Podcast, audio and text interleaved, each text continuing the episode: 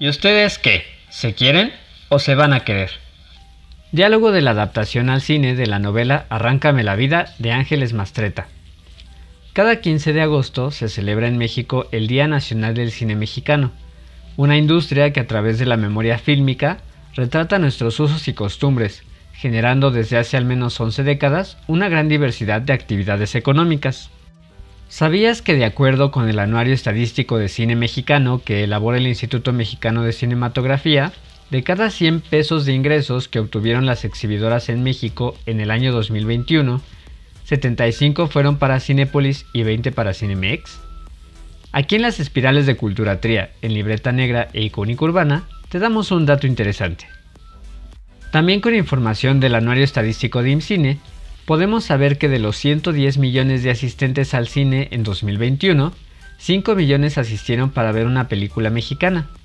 Esto es equivalente a decir que 4 de cada 100 personas que asistieron al cine vieron una película mexicana. En ese mismo año, los meses con mayor afluencia de espectadores a películas mexicanas fueron agosto y mayo, mientras que los más bajos fueron enero y febrero.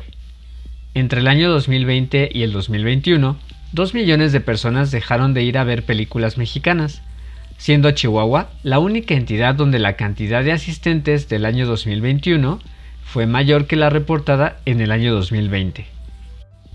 De cada 100 pesos de ingresos generados por la exhibición de películas mexicanas, 42 corresponden al género de comedia, 22 al de horror, 18 a drama, 17 a las animadas y el peso restante se reparte entre documentales y musicales.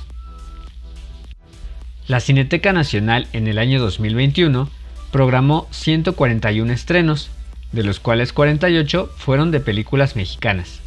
En términos de asistencia, 27 de cada 100 asistentes a este recinto acudieron para ver una película mexicana, este espacio de exhibición concentró a 10 de cada 100 asistentes a películas mexicanas en el país.